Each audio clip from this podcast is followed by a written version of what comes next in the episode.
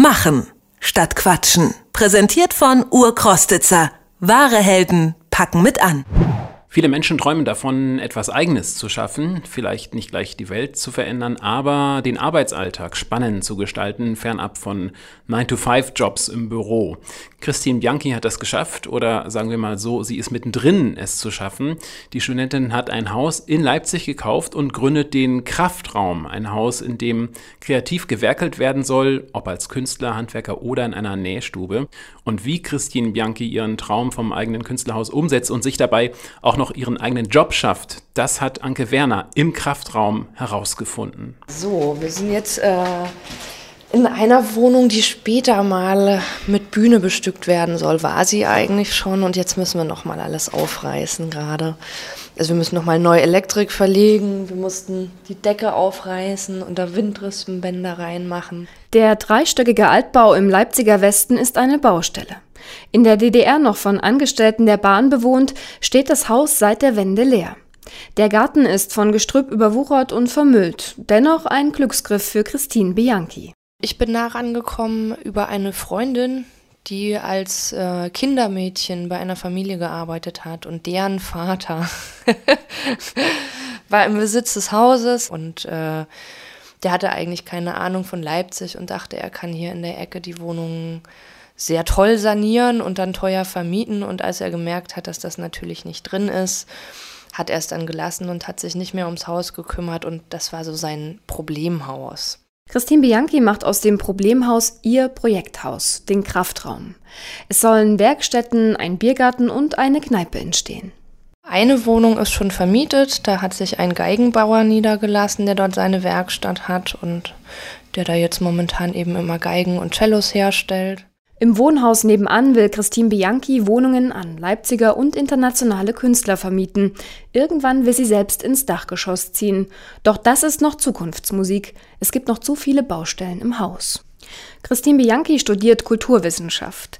Ursprünglich hatte sie einen anderen Weg eingeschlagen, eine Ausbildung zur technischen Zeichnerin. Jahrelang sitzt sie bei Siemens im Büro. Dann schmeißt sie den Job hin. Ein Künstlerhaus, zunächst nur ein absurder Traum für sie irgendwann saß ich dann mit dieser Freundin zusammen und wir haben festgestellt, dass wir genau denselben Traum haben. Und eigentlich habe ich nur deshalb den Mut gefunden, als wir dann gesagt haben, wir machen das jetzt zusammen. Warum eigentlich nicht? Leipzig ist der Ort, in dem man das machen kann. In Leipzig kann man noch günstig Häuser kaufen. In Leipzig gibt es Freiraum, es gibt eine große Kunstszene, es gibt sehr viele Leute, die handwerklich tätig sind. Die Freundin schreckt kurz vor dem Kauf zurück. Der Finanzierungsplan ist ihr zu unsicher. Christine Bianchi steht alleine da und zieht die Idee trotzdem durch.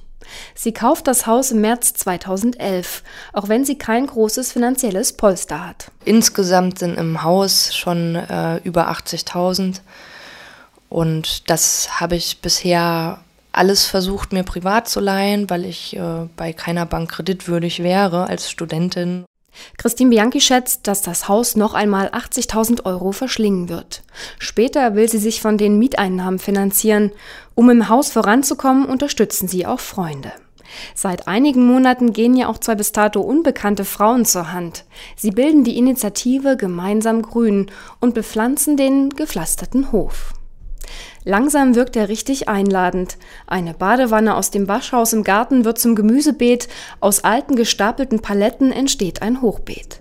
Der Garten vom Kraftraum ist das Pilotprojekt von Gemeinsam Grün. Wir haben sozusagen Teile des Mülls recycelt. Wir haben überlegt, was passt zu jemandem, der künstlerisch arbeitet.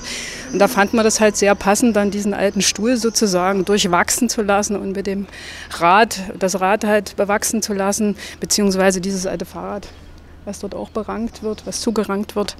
Das haben wir einfach mitverwendet. Aus alt mach neu. So entsteht zum Beispiel aus einem Stapel alter, flacher Dachziegel, die keiner mehr braucht, eine Sitzbank. Silke Hedrich und Sabine Rosberg machen sich als gemeinsam Grünen selbstständig. Sie wollen bei alten Leuten oder auch jungen Familien den Garten oder Balkon kreativ begrünen. Gemeinsam Grün und der Kraftraum profitieren voneinander und Christine Bianchi kann sich erst einmal voll auf die Renovierung im Haus konzentrieren. Ich bin jetzt mal ein Jahr lang Bauarbeiterin oder zwei und danach Kulturmanagerin oder Kneipenbesitzerin oder was sich auch ergibt. Erstmal bekommt sie ein Kind. Für die Zeit danach hat sie viele Ideen. Christine Bianchi hat früher selbst genäht. Doch seit dem Hauskauf hat sie die Nähmaschine nicht mehr angefasst. Wenn das Haus fertig ist, will sie eine eigene Nähwerkstatt haben. Machen statt Quatschen. Präsentiert von Urkrostitzer. Wahre Helden packen mit an.